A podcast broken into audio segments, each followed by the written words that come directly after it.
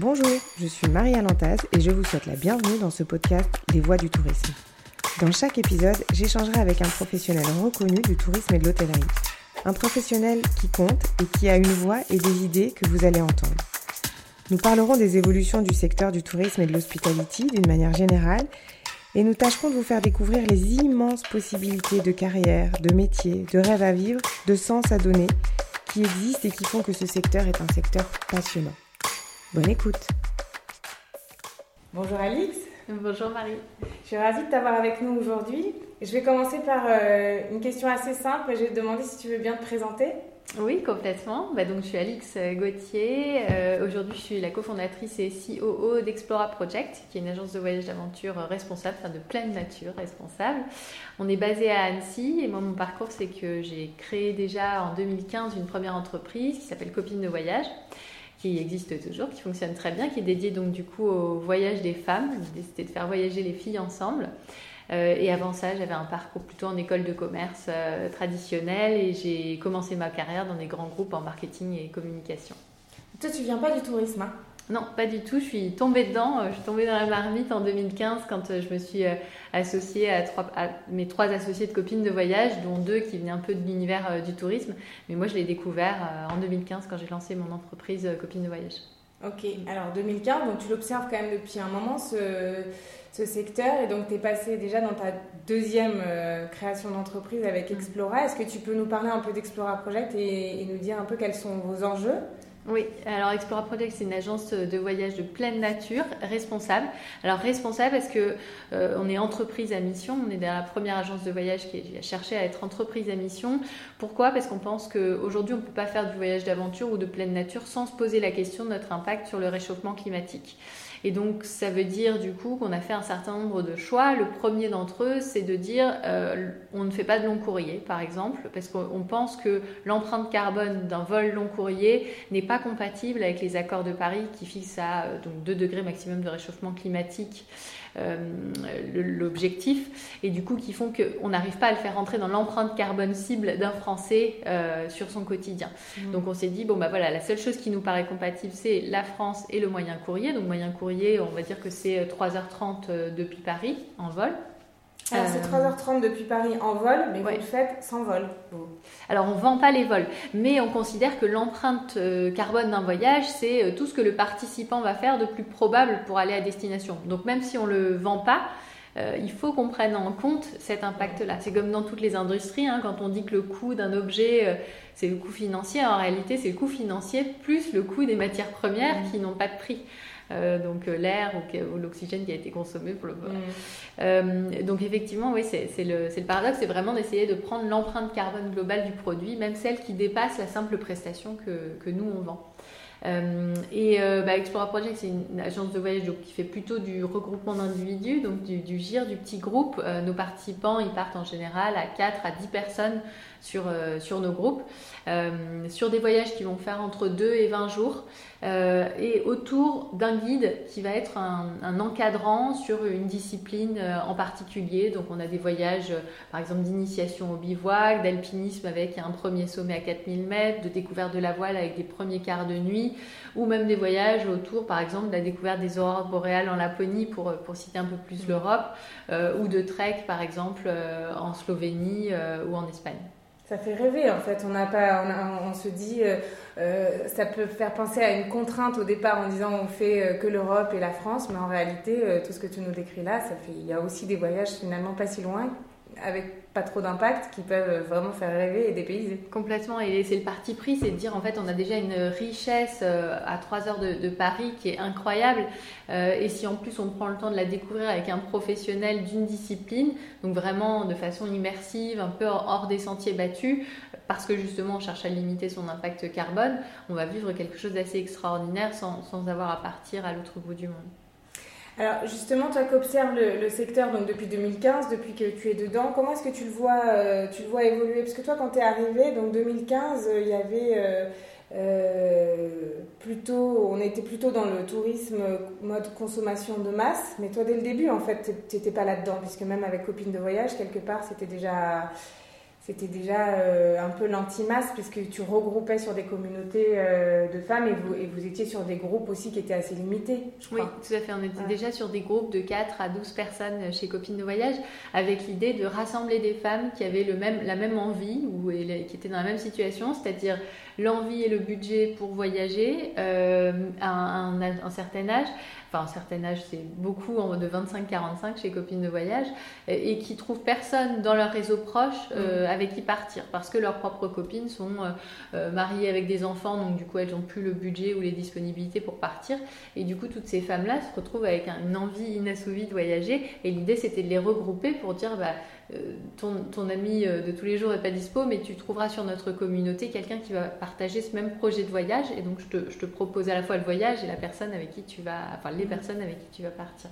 Donc, c'était déjà effectivement euh, l'idée de travailler sur une niche, en tout cas de dire il y a un besoin, euh, un besoin et une envie inassouvie et mal adressée euh, sur une niche et, du coup on va mettre en face de ce, besoin une proposition, une offre, une proposition de valeur qui va être pertinente. Mmh. Et avec Explora c'est un peu la même idée de dire il y a toute une communauté de gens qui ont envie de découvrir la pleine nature et notre objectif c'est mettre en face de chaque personne une expérience qui correspond à son niveau sportif parce que tout le monde ne va pas faire des expériences on a dans notre catalogue des expéditions assez engagées euh, de traverser euh, de la Laponie en ski kite ou de, traverser intégrale de l'Islande ça c'est pour les gens qui ont un super niveau sportif mais il y a aussi des gens qui ont juste envie de découvrir une première immersion en raquette dans les Alpes dans des endroits qui sont très perdus comme le massif de Belton. Et du coup, on peut proposer une expérience qui correspond à chacun. Top, c'est super ça. Est-ce que tu as l'impression justement que ça, c'est une, une tendance d'aller, euh, qui, a encore d'autres niches à exploiter? Alors peut-être pas par vous, parce que peut-être que tu... Mais en tout cas, est-ce que tu as l'impression que c'est, une tendance du, du, secteur euh, à la fois du tourisme et de l'hospitality d'aller sur euh, euh, ces niches plutôt que d'aller sur la masse qui était un peu euh, ce qui se faisait avant Oui, parce que je pense que c'est le sens aussi de l'histoire, mm. c'est-à-dire en fait les consommateurs deviennent de plus en plus exigeants parce qu'ils veulent de l'hyper-personnalisation ou de l'hyper-customisation par rapport à qui ils sont. Et donc tous les opérateurs, on est obligé de travailler sur le fait d'adresser le plus précisément possible le besoin de quelqu'un qui arrive sur qui arrive avec une envie de, de voyager. Et, et, donc je pense que c'est, euh, il y a un rejet du coup des offres catalogues sur lesquelles on a l'impression que c'est fait pour tout le monde et en même temps. Tout le monde fait la même euh, chose. En fait, avant il y avait la, course à faire la même chose que son voisin et maintenant il y a surtout une course à faire quelque chose de très différent. Oui, parce que le, consommateur aujourd'hui il dit bah non moi euh, j'aime bien votre circuit mais je voudrais plutôt faire ça plutôt que faire ça, je voudrais le, tel hôtel plutôt que tel hôtel et du coup ça, vient aussi de la transparence, hein, des mm. intermédiations qui se produisent sur le secteur, sur lesquelles globalement, maintenant, le consommateur est capable d'aller euh, booker en direct. Et donc, du coup, puisqu'il est capable d'aller booker en direct et faire son propre tour lui-même, bah, l'agence de voyage, le tour opérateur sont obligés de se poser la question de leur valeur ajoutée. Et leur valeur ajoutée, c'est de très bien répondre à la demande du consommateur mieux que s'il l'avait fait lui-même, ça c'est la première chose, et d'apporter une expertise extrêmement forte sur les produits qu'il amène pour être sûr que, pour, pour, offrir une garantie au client que quand il part avec lui, euh, il va avoir une expérience euh, qu'il n'aurait jamais pu euh, avoir s'il l'avait choisi lui-même. Parce que difficile à trouver ou difficile d'être sûr du niveau de qualité de ce qui est attendu. Et l'agent de voyage ou le tour opérateur, il est là pour ça maintenant, il est là pour garantir la qualité créer un niveau d'expertise et d'expérience pour dénicher des perles qui sont difficiles à, trouver, euh, et puis pour offrir une totale transparence euh, ou garantir, enfin, assurer de la sécurité pour le voyageur qui va partir. Hmm. Alors j'entends dans ce que tu dis Alix qu'il y a quand même beaucoup de choses qui sont en train de changer, euh, il, y a, il y a de la place pour de la niche, il y a en tout cas une grosse tendance à aller vers des, des, des, offres qui sont aussi plus responsables, plus durables, avec mm. plus d'impact, dans laquelle on, on, va chercher aussi l'engagement euh, du voyageur.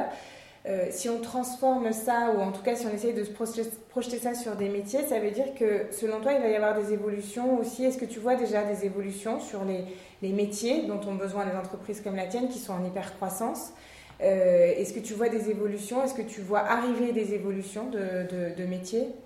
Euh, oui, on, voit qu'en fait, on va chercher des experts sur euh, plein de disciplines qui étaient euh, peu existantes, je pense, dans les agences de voyage ou tour opérateurs traditionnels, notamment sur les métiers du digital.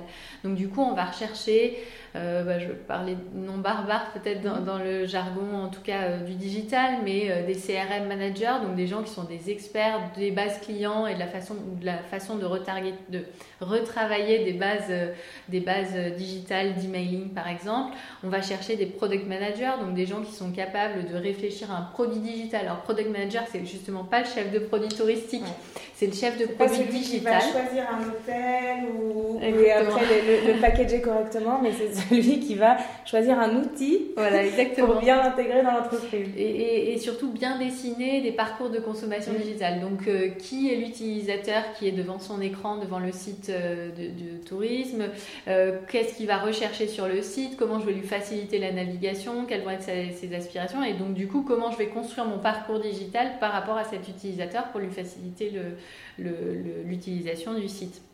Donc ça peut être ces métiers-là, c'est aussi euh, des acquisition managers ou des grosses managers qui vont chercher euh, à optimiser ce qu'on appelle euh, les canaux d'acquisition et optimiser le mix marketing, en tout cas le mix d'acquisition pour aller créer à la fois de l'acquisition par des réseaux payants, regarder la rentabilité des, utilisateurs qui rentrent par ces canaux payants ou maximiser euh, l'utilisation des canaux euh, organiques, donc gratuits, avec par exemple des... alors ceux-là on les connaît un petit peu mieux, mais euh, des, social, des social media managers, des community managers, des gens qui vont faire des spécialistes de l'influence, par exemple de l'influence marketing.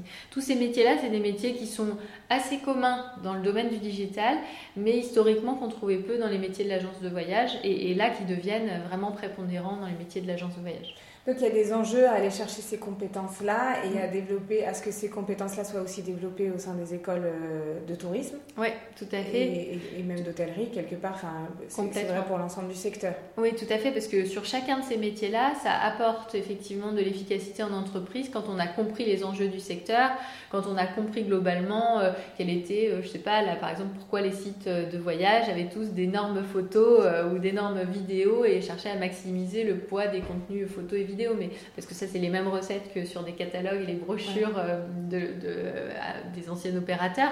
En fait, c'est la photo et c'est la vidéo qui est prépondérante dans euh, le choix ou l'acte d'achat d'un voyage. Mhm. Donc, le fait de connaître l'industrie permet de, bah, d'avoir à la fois les bonnes compétences pour un poste qui est très expert et en même temps l'expertise ou l'expérience pour bien comprendre quelles sont globalement les grandes recettes qui fonctionnent dans, le métier, dans les métiers du tourisme. Alors là, on parle beaucoup des métiers euh, du digital et, presque pour certains un peu aussi de tech. Mm. Euh, qu'en est-il des métiers? Parce que vous êtes aussi, euh, vous vous appuyez beaucoup sur des guides, donc à destination. Donc là, on est vraiment sur des purs métiers tourisme. Oui en fait, de, donc proche du réceptif, en fait. Euh, et, tout l'enjeu, c'est de créer un réceptif qui soit lui aussi très digitalisé. Mhm. Et donc, ça veut dire que dans les équipes, par exemple, de, de, chefs de produit, typiquement, on va chercher des gens qui sont capables de structurer un produit touristique euh, avec des process et des méthodos très établis. Donc, euh, globalement, des gens qui sont assez analytiques dans leur façon d'approcher la, la, construction de produits. et moi, moi, par exemple, j'ai été même recruter des gens qui viennent de la logistique parce que justement dans les process ou la, la façon de fonctionner en logistique, c'est assez proche de la construction de produits quand on a à euh, passer des pré-réservations, respecter des timings, concevoir euh, des workflows, euh, des, des, processus, des, globalement concevoir toute une méthodologie de, de, supply chain, parce que c'est assez proche justement des métiers de la logistique. Mmh. Donc il m'est arrivé justement d'aller chercher des gens qui vont arriver avec ce prisme-là de, euh, qu'est-ce que c'est, comment j'utilise mes outils, comment je construis mes processus pour euh, créer, créer, de l'efficacité mm. dans la production. exactement. Donc il ne faut plus être seulement spécialiste de la Norvège, de la Suède ou de l'Ardèche? Non, parce que alors je dirais en fait ce qui est, ce qui est top, c'est se devenir un spécialiste de la Norvège ou de la Suède, mais sur la base d'une compétence qui va être soit une compétence digitale, soit une compétence logistique, soit une compétence en tout cas qui va en gros apprendre un métier et se dire mais comme moi je suis passionnée de tourisme, je le mets au service euh, d'un opérateur de voyage et euh, by the way je suis aussi euh, passionnée de Scandinavie donc du coup je vais le mettre au service de, des produits Scandinavie d'Explora. Et c'est le cas par exemple dans l'équipe on a deux personnes qui sont à la base pas du tout du métier du, des métiers du tourisme, mais qui étaient passionnés de Scandinavie et qui connaissent parfaitement la Scandinavie, donc qui l'appliquent dans, dans, leur processus au quotidien, enfin qui, mhm. le, qui mettent cette expertise au service de la construction touristique. Et alors, dans des entreprises comme la vôtre, euh, la place du commercial, elle existe encore de, du, du, produit, du profil pur commercial qui aime le terrain, qui mm. aime aller voir des gens. Est-ce qu'il est plutôt sur les partenariats? Est-ce qu'il est -ce est qu'il existe plus trop chez vous? Est-ce que... Alors, euh, on a des commerciaux, mhm. on a des conseillers voyage, si c'est le, le, terme, euh, le terme consacré dans mhm. les agences de voyage. Mais en fait, euh, tout l'enjeu, c'est de les placer dans ce qu'on appelle le funnel de conversion. Donc, en gros, de les faire intervenir au moment où c'est le plus pertinent. Et le plus pertinent, ça veut dire qu'il y a peut-être 70% des gens qui n'auront pas besoin d'avoir un, conseiller voyage au téléphone. Mhm. Parce qu'ils estiment que, et c'est tout, ce, tout le travail qu'on fait avec les product managers, avec les designers, sur le site web pour faire en sorte qu'un client il puisse, euh, sans nous appeler, euh, réserver en étant en confiance sur l'expérience qu'il est en train de mmh. réserver. Ça, c'est la première chose. Donc, normalement, à partir du moment où tout est sur le site et on a créé justement euh, une, navigation qui permet d'avoir de, tout sur le site, on a moins d'appels et on, est, on a nos, des conseillers voyage qui sont moins sollicités. Par contre, ces conseillers voyage, ils sont nécessaires au moment où justement il y a quelqu'un qui se dit Là, vraiment, sur le niveau sportif, je ne sais pas si c'est pour moi. Là, j'ai trop un doute sur le matériel, notamment la préparation d'avant-voyage. Euh, j'ai réservé mon expérience, mais là, j'ai vraiment un doute sur le matériel. Il faut que j'ai quelqu'un en ligne parce que je, même dans la liste de matériel qu'ils me donnent, il y, a un, point qui n'est pas clair, pas, pas, clair, ou en tout cas que j'ai besoin de creuser avec eux. Donc euh, oui, il y a une place pour eux, c'est juste qu'elle est peut-être euh, moins importante que dans le passé. Et, et Par contre, elle est plus fine. Hein, et voilà, elle est plus qualitative. Exactement. L'objectif, c'est pas de leur amener des gens qui disent... Bah, j'ai peut-être envie de partir à tel endroit, euh, que ce que vous me conseillez. Non, globalement, les, gens qu'ils ont au téléphone, c'est des gens qui vont vraiment être dans une intention d'achat assez forte, qui se sont du coup plongés sur le programme et avec qui ils vont avoir des discussions assez approfondies sur le programme. Hmm. Je voulais voir avec toi euh, aussi, Alix, la question de l'entrepreneuriat. Est-ce que tu as l'impression que euh, dans les années à venir, on va avoir besoin de plus en plus d'entrepreneurs dans le secteur, ou en tout cas, euh, est-ce qu'il va falloir que la compétence entrepreneuriale, soit importante même chez des salariés? Euh, ça dépend du stade de l'entreprise. C'est-à-dire que jusqu'à 10 euh, employés, l'entreprise a besoin que ses salariés soient un peu des couteaux suisses et être un peu couteau suisse et autonome et accepter d'être dans des, environnements qui évoluent vite, sur lesquels les process sont pas forcément très, très clairs. Ça, ça impose effectivement un petit tempérament entrepreneurial de, de se dire, ok, je vais dans une entreprise il y a des choses qui sont pas écrites, donc il va falloir que moi je sache les construire de moi-même, euh, mm. me prendre les sujets quand ils sont pas euh, très bien adressés. Donc oui, pour des entreprises euh, de, petite taille.